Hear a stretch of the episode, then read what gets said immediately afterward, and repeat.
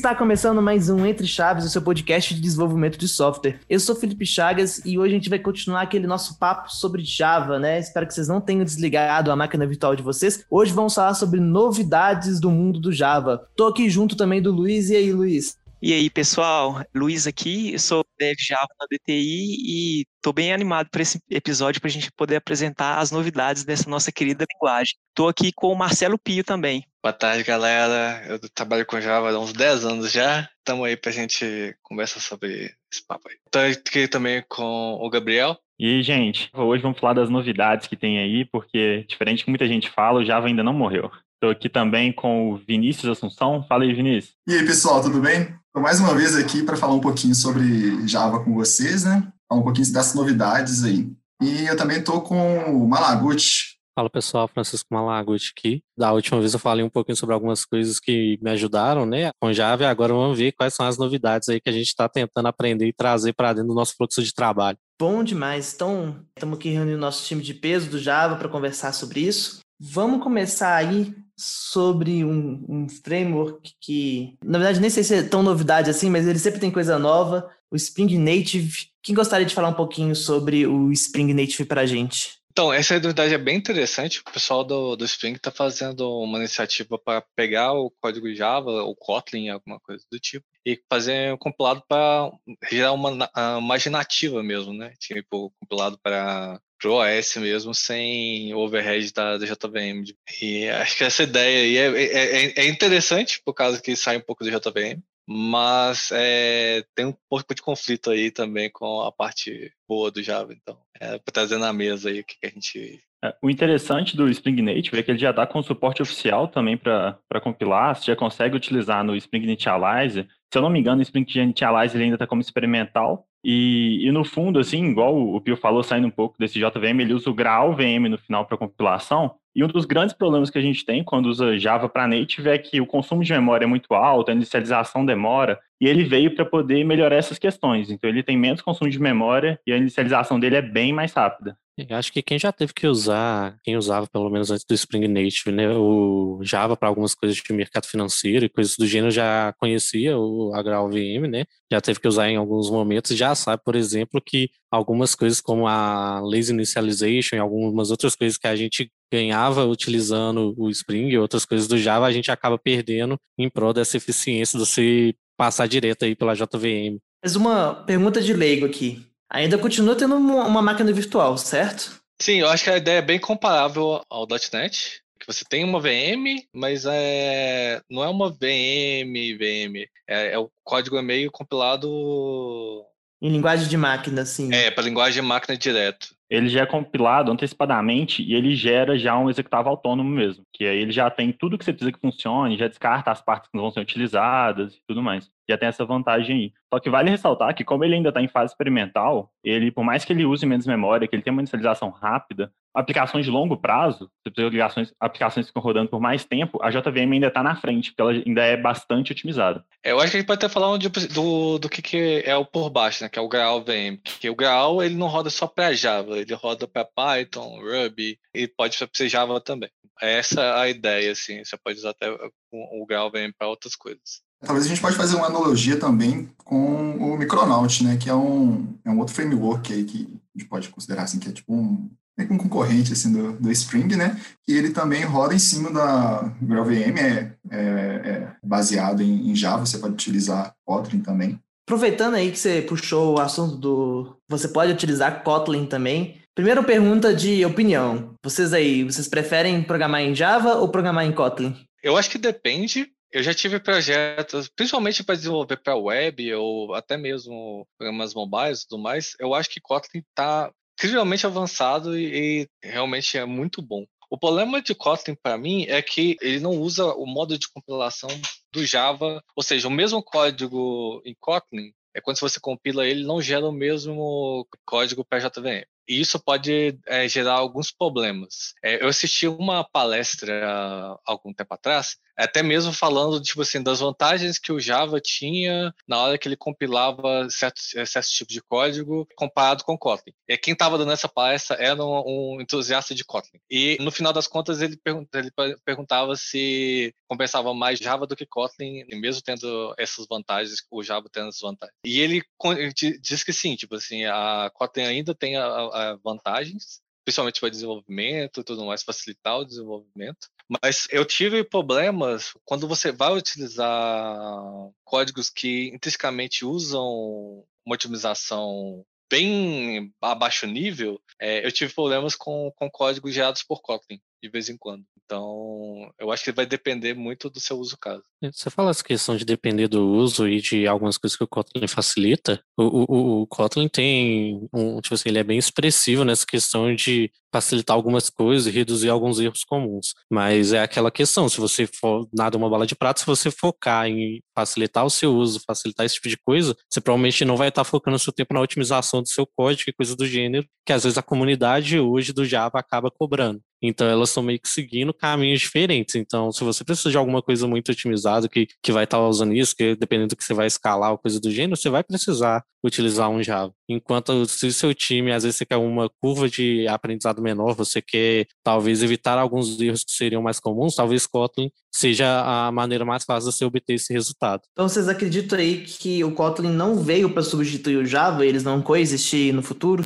Acho que sim. Por mais que Kotlin esteja puxando muita, muita coisa nova aí, a tendência é que a Java, né, a JDK e o pessoal lá da Oracle também acompanha isso. Então, teve bastante exemplos aí de novas features que entraram no Kotlin e logo em seguida o próprio pessoal da JDK já fez alterações na JDK para ela poder dar suporte melhor para essas features do Kotlin e também implementar aquilo em Java. Então, eu acho que gera uma concorrência aí no, no ambiente das JVMs bastante bacana, né? Que uma vai puxando a outra e fazendo com que a outra melhore. Eu acho esse tipo de concorrência bem saudável. Se nenhuma engolir a outra, né? Tipo assim, se nenhuma começar a crescer tão rápido e, e, em tantas as direções que vai engolir a outra, elas provavelmente vão fazer como era no início o, o Java e o Spring, que os problemas de um era o que o outro tentava solucionar e um acabava puxando o outro. A diferença vai ser se ele vai crescer o suficiente para um engolir o outro ou não. Botando um pouco de lenha aí na discussão. Na comunidade mobile hoje em dia, pelo menos para quem está de fora, você vê Kotlin com uma aceitação muito grande, assim. Basicamente, quase orientação para projetos mobiles que estão nascendo é vou nascer em Kotlin. Então, pelo menos nesse nicho, Java perdeu um espaço significativo. Perdeu, perdeu. Eu conheço muitas empresas que, algumas que já têm mais tempo, outras que estão surgindo agora, que o pessoal prefere usar Kotlin, até porque, dado o cenário atual, né, tipo assim, no geral, em, em computação em desenvolvimento, muitas vezes, para você fazer alguma coisa bem feita em Java, é muito interessante que você tenha alguém com mais conhecimento. Você começar com um time muito júnior pode gerar alguns problemas. Enquanto quando você tem uma linguagem que é feita para evitar erros, né, ou coisas do gênero, vai ser muito mais comum você ter respostas da comunidade práticas para esses erros mais iniciantes, digamos assim, né? Então, você consegue montar um time mais júnior com menos risco, digamos dessa forma. Não exatamente isso, tem muitos pormenores na tomada de decisão, mas colocando no papel, acho que eu, se hoje eu fosse fazer no, com um time mais júnior e alguma coisa que eu sei que não vai precisar executar com tanta performance, né? Eu escolheria Kotlin em vez de Java. É, eu acho que como o Margot falou, dependendo, é, isso eu acho que nem é ruim é, ter, é, Kotlin ter ganhado tanto esse, esse espaço. Porque na verdade tem um motivo bem claro, que é exatamente a situação da comunidade com várias coisas que o Java tava, que tinha. Principalmente, às vezes, com a morosidade, a linguagem. E isso fez com que o Java, tipo assim, até eu acho que um passo da Oracle de liberar o código para a comunidade, que ela viu que ela não, ela não ia conseguir acompanhar o tanto de mudanças que ela precisava fazer para que a comunidade deixasse de pedir tanta coisa. Então ela liberou a comunidade exatamente para agilizar o desenvolvimento que, que isso melhorasse, por causa que o Kotlin veio com batendo na porta ali direto. É, saudades Sun, né? Saudades. a Sun é, realmente era diferenciada, velho. Eu acho que todo mundo que, que, trabalhava na época tinha saudades da, da Sun. Como é que ela gerenciava o, Java versus a Oracle. Foi um baque para todo mundo. Eu, eu, lembro do momento, é porque nessa época eu trabalhava com Java, que eu tive que entrar no site da Oracle e criar uma conta para baixar o SDK. O quão triste eu fiquei. Ainda bem que o Open JDK tá aí para salvar a nossa vida. Mudando um pouquinho de assunto, né? Tô vendo aqui na, na ata, inclusive, um projeto que eu nunca tinha ouvido falar, Project Loom. Do que ele se trata? O que, que ele está trazendo de novidade aí para o Java? Então, é, Java é conhecidamente uma linguagem bastante utilizada para programação concorrente, né, multithreading. Só que hoje o modelo de multithreading do Java, ela usa é, threads do sistema operacional, né, que são mais pesadas, tem um custo aí de criação, geralmente você tem que lidar com thread pool e tal. E aí o projeto Loom, ele está com uma ideia de trazer threads virtuais, né, que são threads leves, por assim dizer. Então ele vem muito na pegada das coroutinas, né, que são conhecidas aí por até o, o próprio Kotlin já tem essa funcionalidade, o Go com as suas goroutinas, né? E aí ele traz essa pegada de você poder criar uma thread virtual de maneira barata e poder espinar aquela thread para fazer uma computação e ela morrer sem que você tenha que lidar tanto com overhead de chamada de sistema, por exemplo, né? Porque threads virtuais acabam trazendo a, a, introdução de um, de um gerenciador né, a nível de usuário e também a, a parte do paradigma reativo, né, que hoje também está bem famoso isso no Java, né, com as implementações de RX Java, por exemplo, mas que conhecidamente também trazem problemas para o desenvolvedor, né, que é super difícil de debugar, entender o que está acontecendo ali no callback hell ou observable hell, então, ela, ela visa trazer esses ganhos de performance sem que o desenvolvedor tenha que abrir mão da qualidade de vida do uso da API. É, até um, uma comparação, essa ideia do Pertilum é quase que a mesma, quase, é, entre aspas, a mesma coisa do, do paradigma do async await, né? Que tem outras linguagens, Kotlin mesmo tem async await, até no, na discussão aqui, eles, ah, tipo assim, eles até não gostam do, do modo como é feito o async await. Na discussão que está no projeto 1 aqui, eles preferem fazer, causa que tem duas APIs é, diferentes. Quando você faz assim, você não pode fazer o await. E eles estão querendo fazer outra implementação que é basicamente baseada nessas threads virtuais. Que seria um mesmo, quase o mesmo modo de criação do, de uma thread hoje, né, através do, do próprio objeto thread mesmo.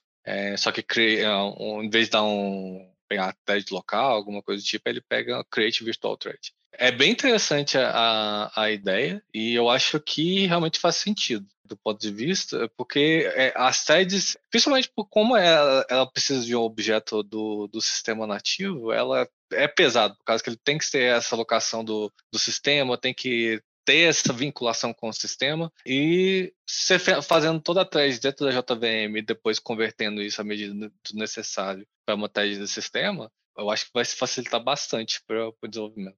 Aí, mais uma pergunta de leigo, gente. Não sei se eu comi mosca aqui, mas a proposta deles é mudar alguma coisa no nível da máquina virtual ou seria mais no nível de framework, biblioteca intermediando entre a linguagem e a máquina virtual? É, na verdade, é a introdução de uma API nova, né, para criação dessas threads virtuais. E aí o que, que acontece? É, quando você criar essa thread virtual, ele vai criar um objeto ali que vai ser gerenciado por um escalonador que vai rodar é, a nível de usuário, né, não a nível de kernel. E esse cara, por sua vez, vai fazer a multiplexação dessas threads virtuais para as threads do sistema operacional. Então você vai ter um modelo ali de M para N, né, de threads virtuais para threads reais, entre aspas, isso traz bastante ganho de performance, né? É bem comparativo ao modelo de event loop do, do Node, por exemplo, que você tem lá um loop de eventos. Entendi. É, é bem parecido com o, o Task Manager também, né? Do, do C Sharp, que pode virar um ou mais threads, né? Mas tem uma máquina de estado ali internamente. Interessante. Exatamente. Então ele consegue gerenciar tudo isso para vocês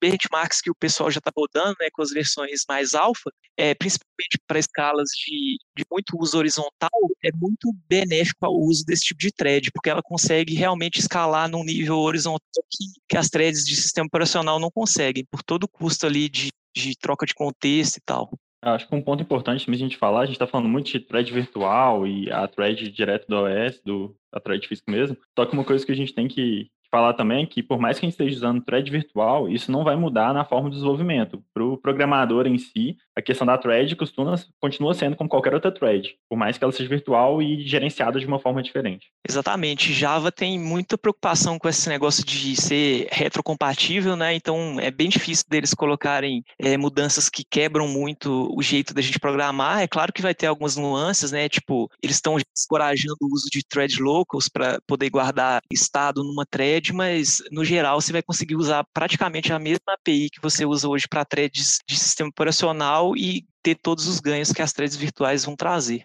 Fazendo um gancho aí na sua fala, Luiz, né, mudar o jeito de programar, tem uma coisa assim que tem um incentivo, dependendo do cenário, de mudar uma forma de programar, que é mudar o paradigma de programação, né? E muita gente hoje está conseguindo utilizar o Java para programação funcional. Né? Vou, vou agora mais uma vez retomar o passado, que é a única coisa que eu consigo falar de Java é falando do passado, que o Scala ele era muito famoso na época justamente por, por ser uma linguagem funcional que rodava é, na máquina virtual Java, né? E tinha muitas aplicações aí, principalmente voltadas para manipulação de dados que usavam o Scala. Mas as versões mais novas do Java já tem um paradigma de programação funcional, né? O que, que vocês têm para trazer sobre esse assunto em relação à novidade do Java? É, é até bem interessante que eles introduziram até mesmo um console bem parecido com o de Python, né? Que você vai iterativamente colocando comandos, ou MATLAB, alguma coisa do tipo, que você vai colocando comandos e é, vai compilando ali a medida e te dando a resposta. Então, você consegue realmente programar como é, bem interativo, assim, bem como script. Até mesmo kernels hoje para JVM dentro de programas de notebook padrão, como o Jupyter, tem né, o kernel de, de Kotlin, que é, acho que Java também tem, eu não tenho quase certeza, mas de Kotlin eu sei que tem. Facilita bastante esse, esse paradigma de programação funcional, porque você vai tendo respostas à medida que você vai digitando o código, né? Então você consegue, principalmente pensando em, a parte de dados assim, a gente vai fazendo muita experimentação. Tinha que colocar, vai, vai editando a fórmula conforme o que você vai vendo de resultado. Então é muito interativo. Você precisa alterar, rodar, ver se está certo, executa novamente, altera, executa novamente. É uma mudança de paradigma bem grande, mas que eu não sei se vai competir exatamente com o Python ou alguma coisa do tipo, porque Python realmente é uma entidade à parte, assim. Mas eu acho que para quem precisa desse, desse modo de uso, facilita bastante. Até mesmo para a comunidade de escala, todas as alterações que ocorrem no Java, né, que elas acabam ocorrendo dentro da JVM também, facilita até para o pessoal de escala conseguir incorporar essas modificações na própria linguagem do escala. Tem algumas coisas também, à medida que a quantidade de dados vai crescendo, né? Por exemplo, hoje eu trabalho muito com Spark por causa da quantidade de, de dados e a gente, e pelo menos para mim, utilizar a escala em alguns momentos em vez do Python tem um ganho. Em outras situações que eu estou mexendo com Java mesmo, muitas das coisas que eu utilizava antes em, em, em escala, não no, na mesma proporção de dados, na mesma proporção de tamanho, né, de volumetria, mas ainda assim ter uma resposta e, e dinâmica, né, é, acaba facilitando bastante. E a, acho que a ideia tanto de trazer isso, a ideia do, no mundo também de você ter uma programação mais reativa e coisas do gênero. No final, eu espero que a gente consiga construir um, um environment ali, um ambiente que a gente vai conseguir trabalhar muito mais rápido, com respostas muito mais prontas, sabe? Que não você consegue processar muito mais coisa, muito mais rápido, de maneira mais reativa no final das contas. Acho que no final vai, vai tudo juntando. E com o OpenJDK, com todo o apoio da, da comunidade, a ideia é que as coisas que a gente vê que são boas em outras linguagens também, à medida do possível, sejam incorporadas no Java. Então isso tem trazido uma melhora muito grande para ele. Aí até aproveitando, puxando outro tema aqui também, é, a gente queria falar algumas sobre as melhorias na qualidade de vida e a gente falar também um pouco sobre as novidades que tem, por exemplo, do recorde agora, né? Eu tava, eu fiz uma apresentação recentemente, né, sobre Java, e uma das coisas que eu acabei falando é exatamente o direcionamento da comunidade, né? Eu não vou entrar no mérito se ser bom ou ser ruim, porque tem pessoas que falam que, se, que é bom e que é ruim, mas muitos projetos que a comunidade foi criando e muitas coisas que as pessoas vão vendo nas outras linguagens, Java vai puxando para dentro dele. Você deu exemplo, tipo assim, algumas features da, de outras linguagens Java vai puxando, vai implementando, mas vai implementando talvez